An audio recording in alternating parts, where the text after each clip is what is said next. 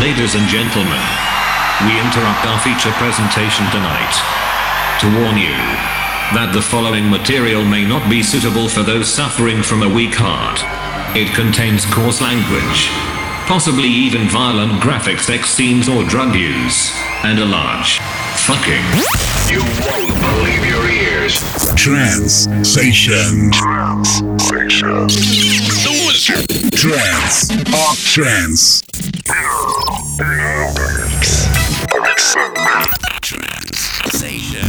Le meilleur de la trance avec Seb B. 7B. Toute l'actualité Seb B, retrouvez-la sur son profil Facebook. Trans Station. And the adventure begins now.